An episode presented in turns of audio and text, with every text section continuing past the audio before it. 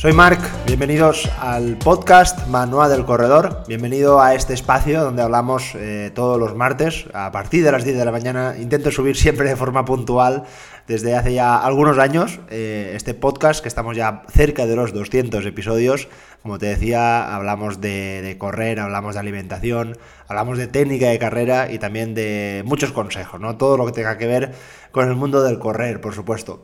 Bueno, para mí esta semana va a ser una semana, la verdad, bastante estresante, una semana muy alta de, trabajo, eh, ya no de, trabajo de las propias preparaciones de mis corredores, que la verdad es que llevo unas semanas muy locas y de mucho trabajo y que, bueno, yo la verdad que con mucho gusto lo hago. Uno cuando se despierta por la mañana y va al trabajo ya está pensando eh, lo que le va a venir a, lo largo del día y, bueno, pues eh, está guay, ¿no? Pensar que ahora, por ejemplo, este fin de semana Viene el medio maratón de Valencia, he tenido que preparar bastantes estrategias de, carrera para que, eh, pues bueno, todas las preparaciones de mis corredores, ¿no? Llegue todo bien eh, preparado, todo bien masticado, qué zonas tienen que hacer, qué alimentos tienen que tomar, en qué punto, qué desayunar, bueno, cientos de dudas que suelen aparecer en mis corredores antes de las pruebas importantes, ¿no? Y por ejemplo, pues bueno, hay que decir, lo, estaba contando y digo, wow, madre mía, para el medio maratón de Valencia este año llevamos a 30 corredores, imaginaros la, pues un poco la carga laboral ¿no? que, produce ¿no? el intentar pues, que todos tengan su estrategia de carrera, como te decía, y que todo vaya bien. Pero, pero sobre todo, a mí personalmente esta semana va a ser muy alta de trabajo, como te decía, porque este próximo domingo, como ya te adelanté en anteriores episodios, vamos a, lanzar la primera edición de una carrera por montaña en un lugar muy especial para mí, porque de hacer muchos entrenamientos yo soñaba con algún día poder hacer una, carrera y este domingo se va a hacer, ¿no? Pero bueno, eh, esa es la parte bonita, es la parte más eh, donde está más la belleza ¿no? del correr, pero la otra parte ¿no? de, la, de la organización de una carrera que es algo muy estresante. Eh, hay muchísimos detalles, muchísimos, y todos tienen que estar contemplados y cerrados para que la propia competición no se escape nada, ¿no? que esté todo dentro del control y bueno, pues muchas reuniones, muchas llamadas, muchas horas delante del ordenador para que quede todo cerrado, voluntarios, alimentación, dorsales, eh, horarios, bueno, duchas, bueno, imaginaros, ¿no? Lo que puede producir el hacer una carrera, que bueno, yo lo hago con mucho gusto y intentaremos que el domingo salga bien. Ya en el próximo episodio os diré un poco cómo, cómo ha ido. Espero que bien, espero que, porque por ganas y por, por entrega no, no va a ser.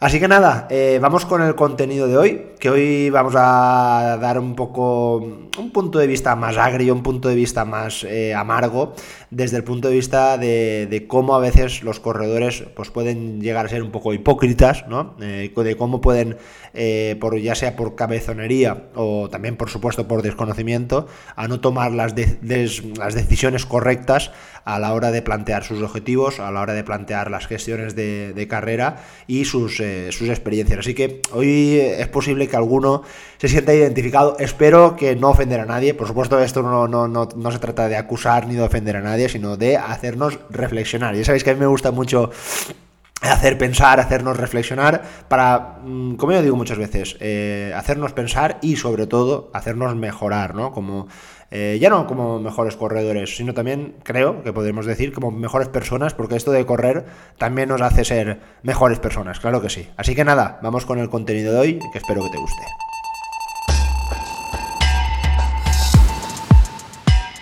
Para ubicar la palabra hipocresía, me gusta mucho esta definición, donde se dice que es la habilidad que tenemos de jugar el escondite con nuestras propias imperfecciones mientras en muchas ocasiones señalamos a los demás o a otras o a otros culpables, ¿no? O a otros factores. Eh, en el mundo del running o en el mundo del correr, esto creo que es bastante habitual. Y una de las, yo que posiblemente, ¿no? Creo que es la más famosa, es la, la famosa hipocresía que muchas veces tomamos la decisión de apuntarnos a una carrera en la cual no estamos eh, preparados, no estamos entrenados o no estamos con la suficiente experiencia de poder participar ante, esta, ante este objetivo, ¿no?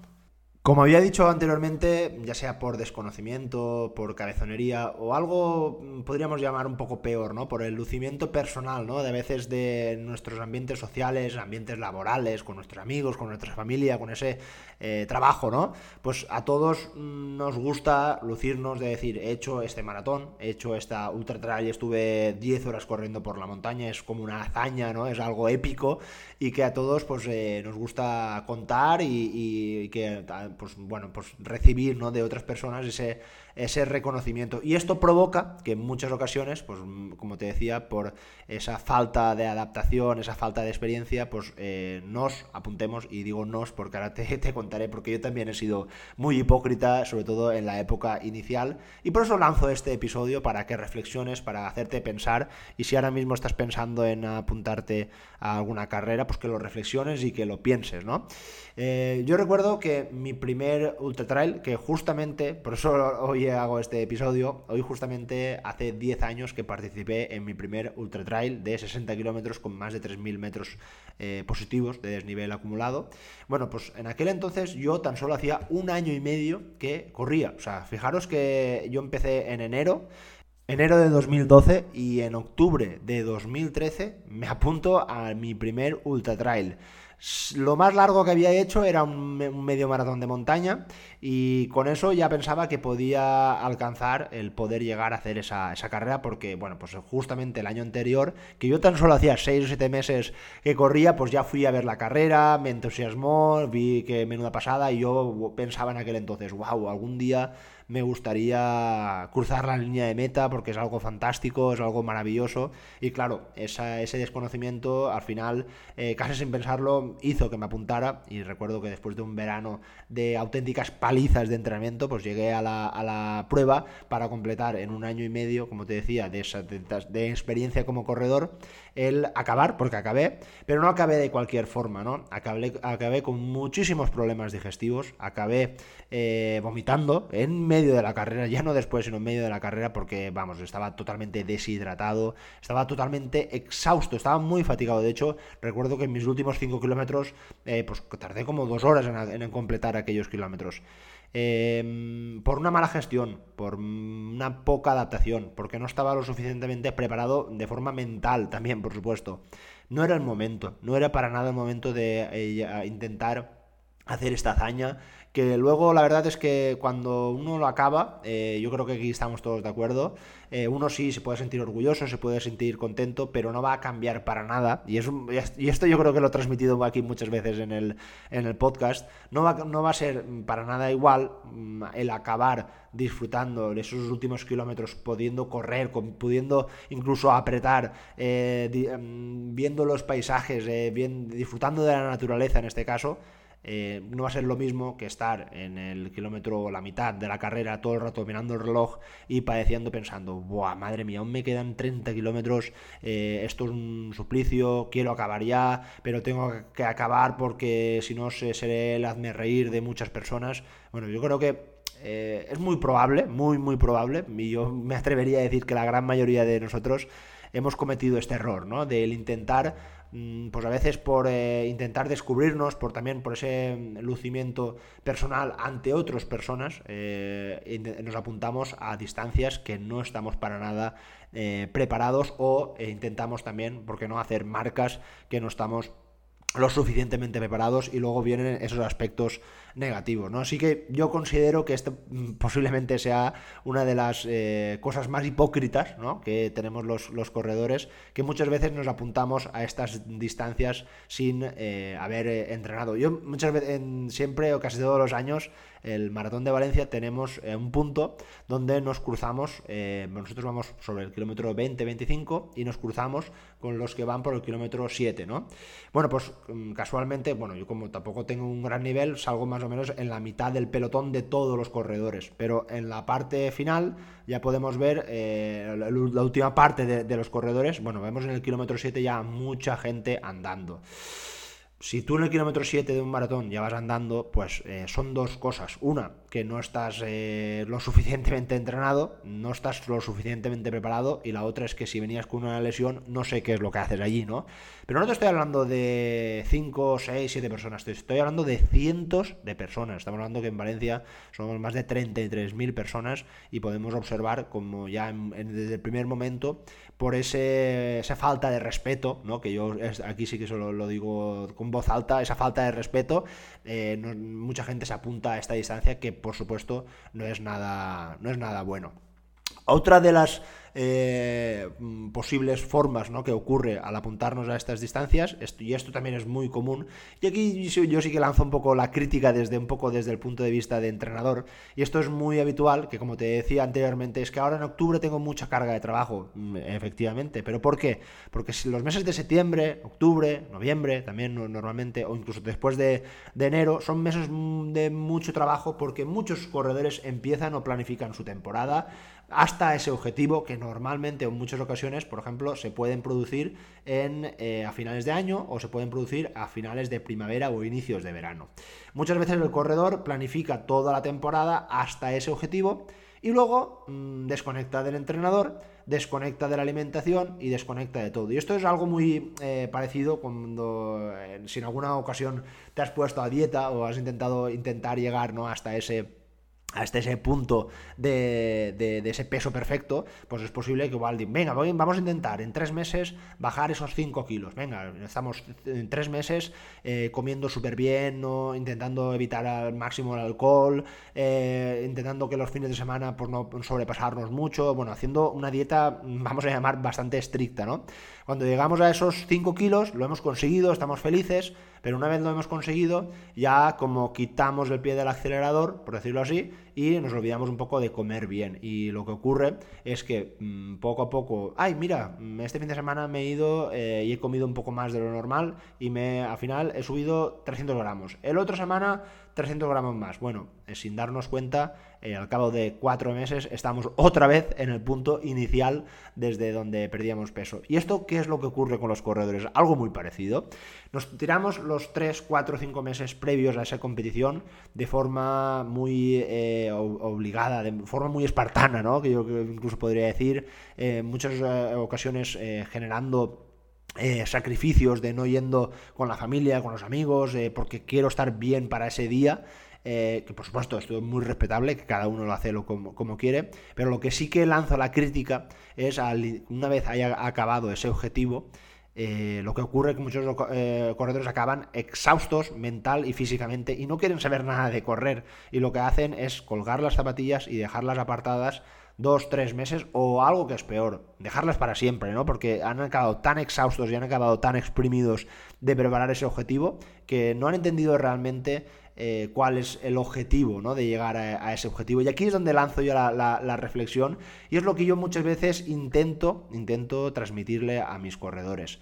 Yo, mm, para mí sería muy fácil eh, preparar a un corredor mm, en una semana y venga, vamos a hacer eh, dos, tres días de series, que esto te va a generar altas adaptaciones, vamos a meterte mucha caña, vamos a ponerte eh, tres días de fuerza, vamos a ponerte algunas tiras largas para en el maratón, para vamos a ver si puedes sobrellegar o sobrepasar, mejor dicho, a los 35 kilómetros, vamos, te voy a meter muchísima caña. lo triste es que hay entrenadores así. Bueno, yo ya sabéis que yo no soy así para nada.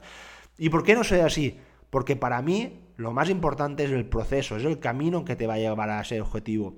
Y para mí el objetivo no es el final, para mí el objetivo es el camino. Es decir, ese maratón, esa carrera, ese ultra trail que te vas a preparar, para mí es un punto y aparte. No va a servir de nada que llegues totalmente exhausto de forma mental, que llegues, llegues exhausto de forma física, sino lo que quiero es que hayas disfrutado del camino, que hayas disfrutado del plan de entrenamiento, porque por supuesto, para mí algo súper importante es que el plan de entrenamiento va a estar adherido a ti, a tus necesidades, a tus características, que lo disfrutes, que por supuesto vas a tener que tener disciplina, vas a, ser que, vas a tener que ser constante y muy perseverante para poder conseguir esos objetivos. Pero lo más importante es que lo disfrutes, que te levantes por la mañana y digas, ostras, hoy me toca un entrenamiento de series con este objetivo. O me toca este entrenamiento de carrera lenta a ritmo controlado y hoy me toca disfrutar y estar con mis pensamientos. Eso es el camino. Pero en cambio, si nos obligamos, hacemos, metemos esos entrenamientos casi eh, eh, paquetados ¿no? para poder llegar a ese volumen mm, tan famoso, volumen mínimo que muchas veces queremos copiar de otros corredores, ¿no? de intentar, eh, ¿por qué no?, llegar a los maratonianos que llegan a esos 100 kilómetros, a esa mítica cifra en las preparaciones. Claro que se puede, yo también puedo y tú puedes si quieres también. Pero ¿qué va a ocurrir? ¿Le vas a quitar tiempo a otras cosas muy importantes? Mm, ¿Cómo vas, ¿Cómo vas a acabar esa semana? ¿Cómo vas a acabar? La primera semana puedo que la acabes bien pero ¿cómo vas a acabar cuando eh, lleves cuatro semanas consecutivas? ¿Cómo vas a llegar a ese maratón? ¿Lo vas a disfrutar? ¿Vas a estar eh, realmente fatigado o vas a estar eh, con ganas de llegar a ese maratón? Pues igual hay gente que sí, igual hay gente que no. Entonces hay que intentar adaptarlo, como te decía, a cada uno de nosotros. Y aquí viene una de, las también algunas peleas que suelo tener con muchos corredores.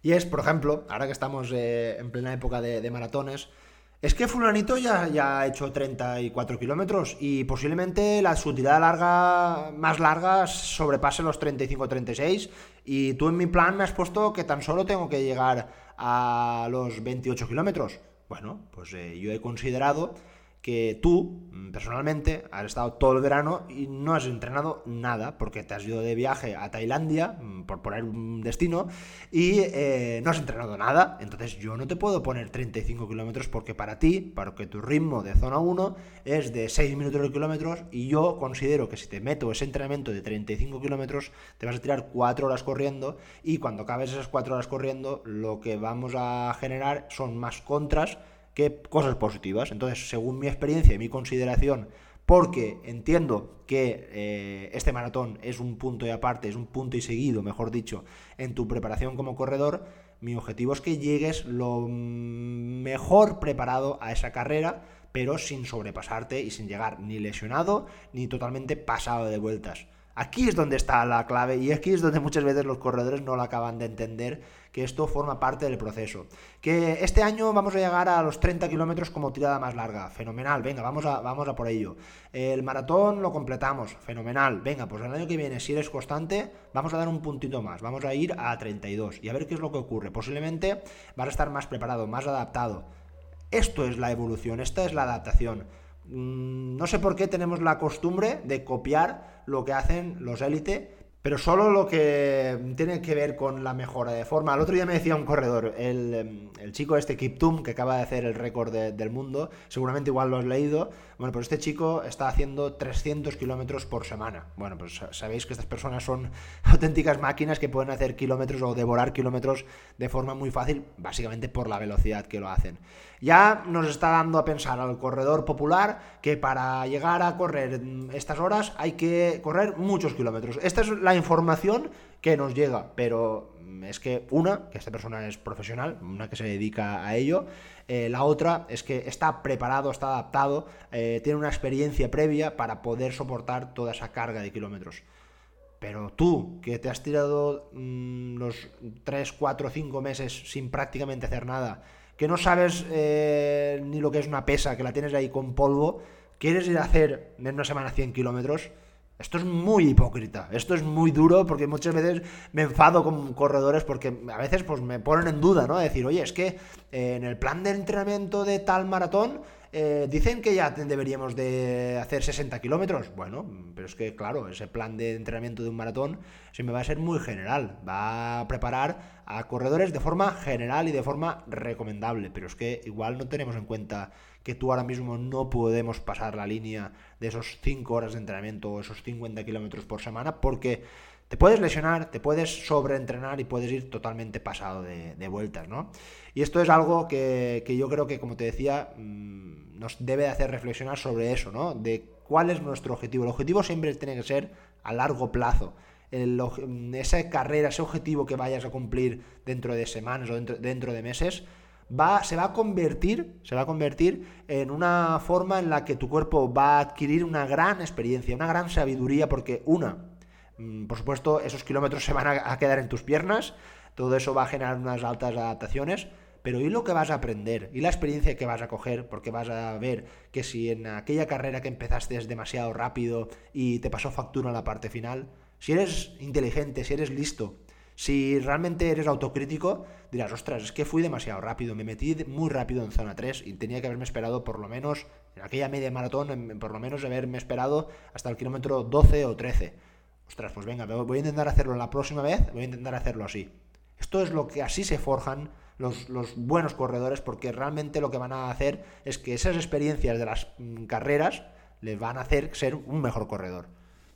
La siguiente conducta, muy relacionada también con el, running y con la forma de, en la que afrontan, afrontan esas carreras, es con la alimentación, ¿no?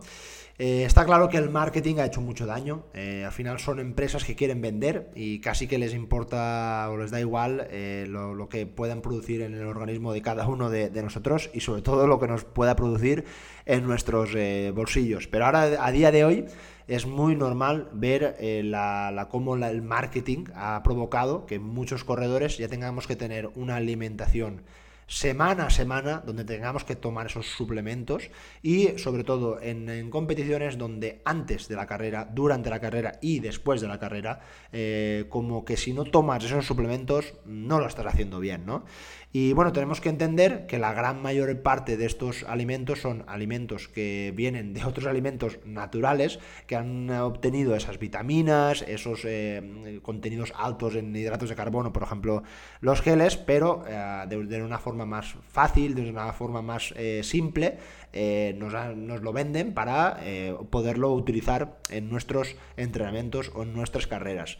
Eh, a mí el otro día me hizo mucha gracia, muchas veces recibo muchos mensajes por... Eh, por, el, eh, por redes sociales, por Instagram, por Facebook, y un corredor me dijo, porque muchas veces, a mí una de las cosas que peor me sienta, que por, por favor, si me escribís, un poco de educación, por lo menos un hola, un gracias, un buenos días, algo, pero este corredor me dijo, ¿Qué recovery utilizas? Así, sin nada, sin hola, soy tal, me gustaría que me ayudaras, eh, buenos días, nada. ¿Qué recovery utilizas? Y bueno, como me, puse eso, yo le, contesté, dormir. o sea, como puso tan, tan, eh, tan simple, yo le contesté simple, ¿no? ¿Qué quiero decir con esto? Muchas veces creemos que necesitamos estos suplementos tan eh, prometedores y olvidamos de que la propia alimentación que tomemos en nuestro día a día y si no hablar con cualquier nutricionista vais a ver que lo que va a aportar por ejemplo eh, una recuperación eh, la fruta lo que va a aportar esa recuperación dependiendo ¿no? de, de, las distancias el agua mm, prácticamente va a ser yo te diría igual o superior que cualquier de estos recoveries, de cualquier de estos productos que nos intentan vender. Eh, y hablo desde el punto de vista de este, de este momento de la recuperación, pero hablo también en, eh, montaña, por ejemplo, es muy habitual, eh, como son carreras de larga distancia, bueno, pues corredores que ya llevan sus preparaciones de, de, contenido, ¿no? Para intentar llegar a esos 60, 70, 80 gramos de hidratos de carbono, con esos preparados ya, esos sobres, esos polvos, para intentar llegar. Oye, ¿has probado que hay alimentos mm, muy altos de hidratos de carbono? Eh, la fruta deshidratada, el membrillo,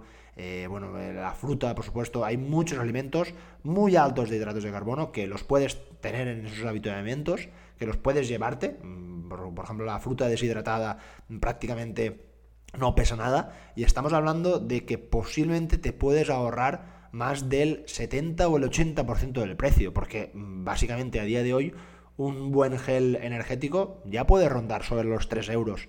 Imaginaros la persona que tenga que ir a correr una carrera de 8 o 9 horas y diga yo voy bien a geles, mm, que yo lo respeto y por supuesto no hay ningún problema, ¿eh? no, no, no, hay, no, es que sea malo ni, ni pueda producirte nada negativo en tu organismo. Pero lo que sí que va a producir algo negativo es en tu cartera, en tu bolsillo. Porque imaginaros una persona que quiera llegar a esos 70-80 eh, gramos a nivel de geles o a nivel de bebida isotónica, pues posiblemente tenga que hacer una inversión de 60-70 euros para participar en esa carrera, mientras que otros corredores lleven esa preparación, ¿no? De esa alimentación más natural, con esos, por ejemplo, esos rice cakes, esas barritas caseras, esa fruta deshidratada, ese membrillo, ¿no? Como te decía, optando por esa alimentación más natural y, por supuesto, ayudándose de los habituamientos, que en muchas ocasiones yo, cada vez más, ¿eh? me deslumbra el ver cómo muchos corredores pasan de los avituallamientos, es decir, ni los miran, ellos llevan su propia alimentación, que repito una vez más, esto es totalmente libre y totalmente individual. Pero si tú eh, haces 3, 4 carreras al año y en cada carrera vas a nivel a, geles, a recoveries, a alimentos eh, antes de la carrera preparados y no sé qué, te puedes gastar un pastón. Vamos, eh, cada uno, repito, que haga lo que quiera. Y dicho esto, y aquí viene la gran hipocresía, aquí viene la gran tontería, o aquí viene, vamos, lo que no tiene ninguna lógica, no tiene ningún ton ni son. Resulta que los días anteriores estás haciendo una dieta estricta, estás comiendo arroz blanco, estás tomando ese, preparado para cargarte de, hidratos de carbono eh, o esos pasteles energéticos que algunas marcas deportivas también eh, venden como desayuno. El corredor lo hace perfecto porque ha visto que el corredor que ganó la carrera de un pueblo lo hace así. Pero, y aquí viene la crítica, ¿no? Que esto está bien, pero la crítica viene cuando una vez ha pasado eso, el corredor se atiborra de chucherías, se atiborra de eh, dulces, de eh, alcohol, de alimentos no muy eh, recomendables, o como que ya cuando ya he acabado la carrera me voy a celebrarlo y me hago un festín de patatas fritas y de hamburguesas. Mm, por supuesto, cada uno es libre, pero ¿no veis un poco hipócrita? ¿No veis un poco que no tiene mucho sentido el gastarnos un pastón, un dineral? en geles, recoveries, polvos y cosas para que luego eh, te, atiborres de hamburguesas, de patatas fritas, como te decía. Esto es muy habitual. Esto lo veo yo muchísimo en muchos corredores. repito, cada uno es libre de hacerlo como quiera, pero no tiene mucha lógica el antes o el durante la carrera ser la persona más disciplinada del mundo y luego eh, ser libre. ¿No será más lógico, pienso yo, ¿eh? Mm, tener una alimentación más natural, una alimentación normal. Porque muchas, muchas veces me dicen, oye, ¿tú qué, tomas para desayunar? Pues mira, yo hoy, martes, he desayunado mi taza de leche de avena, con algunos copos de avena también, y eh, un plátano. Es lo que normalmente, y un café, por supuesto, eh, es lo que normalmente desayuno. ¿Qué desayuno el día de la carrera? Lo mismo. ¿Por qué? Porque a mí esto me va bien, me provoca bienestar. Pero ¿qué quiero decir con esto? que para mí no hay diferencias entre un día de carrera o no. O sea, ¿de qué va a servir que estés todas las entre la semana comiendo, desayunando un curasán y una napolitana de chocolate con un colacao si luego el día de la carrera te vas a tomar un café y una, y una avena que posiblemente te siente mal porque no estás preparado? Esto es un poco hipócrita, ¿no? Esto es un poco eh, ilógico. Entonces, intentas llevar esa constancia de, de, alimentos normales, alimentos naturales, que vayan a hacer o vayan a provocar en ti algo eh, que no prácticamente, por un lado, no te cueste mucho dinero y por otro lado, generar pues esa adaptación, esa adherencia, que muchas veces me gusta mucho esta palabra, que generen cosas positivas en ti y que tampoco eh, te hagan un agujero en la, en la cartera. Y hablando de la cartera, eh, aquí yo creo, mm, no me puedo meter mucho porque en este caso, pues bueno, para, eh, yo veo muchas envidias, veo muchos corredores que lo critican. Hasta cierto punto sí que puede ser eh, que este lo esté haciendo algo mal y estamos hablando del material deportivo, ¿no? muchas veces hemos oído hablar, es que míralo, va vestido, llevará 200 euros en ropa, el reloj le ha costado 600 euros y el tío no baja de una hora en un 10K. Bueno, pues ¿y qué pasa? Mm, si realmente él se lo puede permitir y se quiere gastar el 300 eh, euros en el último modelo de zapatillas y de eh, material deportivo, ¿qué problema hay? ¿no? Aquí la crítica mm, posiblemente es en una mala elección de material y sobre todo ahora que están muy en auge estas famosas zapatillas que contienen el carbono y están diseñadas para correr a altas velocidades o a ritmos muy altos ¿no? y para personas que no pueden alcanzar eh, esos ritmos, bueno, pues se habla de varias cosas. Una, que no van a obtener realmente pues, ese beneficio, ¿no? Realmente de pues, ese, se habla de un 2 o un 3% de mejora del, del rendimiento, tampoco no es algo mágico esa propulsión ¿no? que te hace eh, ese carbono, incluso se habla también de mejores recuperaciones, eh, que mm, la verdad que es muy interesante. Yo estoy ya casi casi a punto de invertir en ellas por, probarlas y por experimentarlas y yo considero que por los ritmos que puedo llevar hay material que sí que podría ser apto ¿no? para correr eh, carreras de 10 kilómetros, vamos a decir, por debajo de 40 minutos, que yo por, por ahí estoy, ¿no?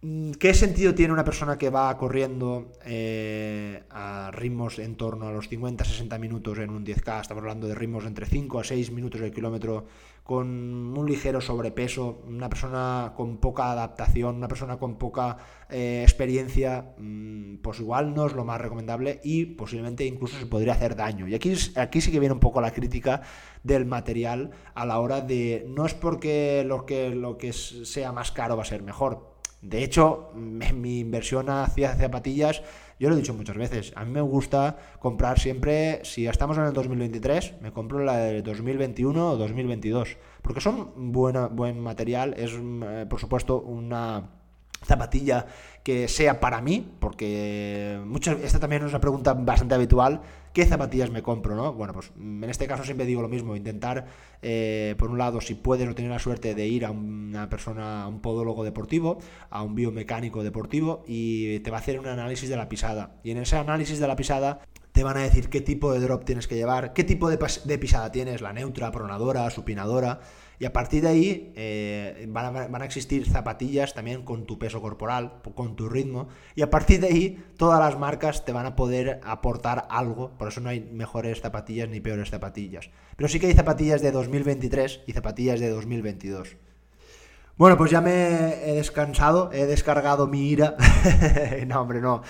Eh, intento, como digo siempre, hacer reflexionar de cómo afrontar esta carrera eterna, que ya sabéis que me gusta mucho esta palabra, para intentar mm, que esto del running, esto de correr, te lleve por, muchos años, porque recordemos que esto nos provoca salud, nos provoca bienestar emocional y esto es algo que tenemos que cuidar, no tenemos que maltratarlo, ¿no? Y muchas veces sin, eh, de, forma, de forma inconsciente lo estamos maltratando, lo estamos aborreciendo y lo que va a provocar es que lo dejemos estar y eso es lo que no, nunca debe de, pasar, eh, adaptar ¿no? la, carrera a algo bonito, algo divertido, algo que nos eh, haga pasarlo bien y que no y que dentro de ese de ese divertimiento dentro de, ahí, por supuesto, hay que sufrir, ¿no? ¿Qué quiero decir con esto? Que es, eh, lógicamente, si estás en esa carrera en los últimos kilómetros, vas a tener que sufrir, pero es un sufrimiento divertido, ¿no? Porque realmente estamos luchando para mejorar nuestro ser, para mejorar nuestras marcas, para mejorar nuestro ritmo como corredor, ¿no? Pero esto no tiene nada que ver con estar sufriendo desde el minuto uno, esto no tiene nada que ver. Nada, nos vemos la próxima semana y que ya os contaré cómo va la, carrera y espero que si a todos los que tengáis eh, alguna carrera este fin de semana, que la disfrutéis, que la disfrutéis y que la viváis con mucha experiencia y que por supuesto aprendáis mucho para que la próxima salga aún mejor. Ese es el objetivo, recuerda. Venga, un abrazo, adiós.